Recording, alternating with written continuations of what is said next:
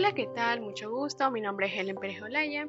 El día de hoy les traigo un nuevo episodio sobre la cultura organizacional como lineamiento de conducta y creencias. Cultura organizacional. Está basada en los comportamientos, colaboraciones sociales, valores, creencias, principios y otros elementos que se otorgan dentro del entorno gremial y social de una compañía.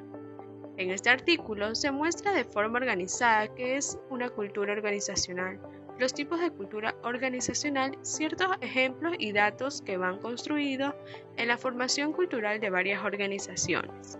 La cultura se concibe como un conjunto de conocimientos compartidos por un grupo de individuos que tienen una historia común y participan en una estructura social.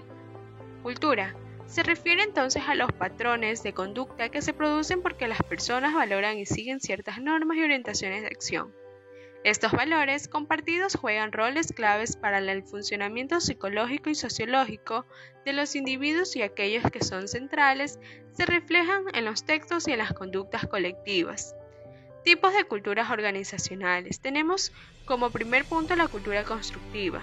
Esta cultura está diseñada para incentivar a los integrantes a interactuar con las personas y proyectos a realizar en la empresa para que su desempeño sea fructífero frente a sus superiores para el logro de sus objetivos. También tenemos la cultura pasiva. En las organizaciones pasivas existe una especie de abstinencia en el trato con las personas, porque por lo general los empleados deben evitar comprometer su seguridad, cumplir con las normas reglamentarias y administrar su comportamiento de una forma u otra para lograr las metas. Nuevamente, en esta cultura la obediencia prevalece sobre las ideas, creencias personales y juicios. Como tercer punto tenemos a la cultura agresiva. En este tipo de cultura lo fundamental es la competencia de los unos con los otros. Para proteger su estatus y su seguridad en la empresa, las organizaciones ven a sus empleados como competentes subestimándolos a incompetentes cuando cometen errores e intentan ayudar a sus compañeros a cumplir con sus deberes.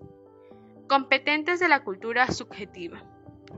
Las creencias, lo que es, cómo se designa, por ejemplo, categorías, lenguaje, estructuras de creencia, y evalúa las actitudes.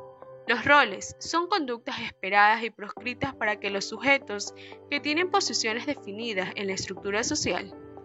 Las normas, reglas y expectativas que regulan las conductas, creencias y emociones deseables e indeseables para los miembros de la cultura.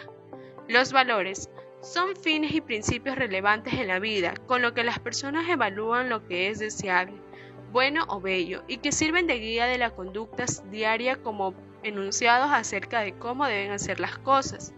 Muchas gracias y espero que les haya gustado. Nos vemos en una próxima.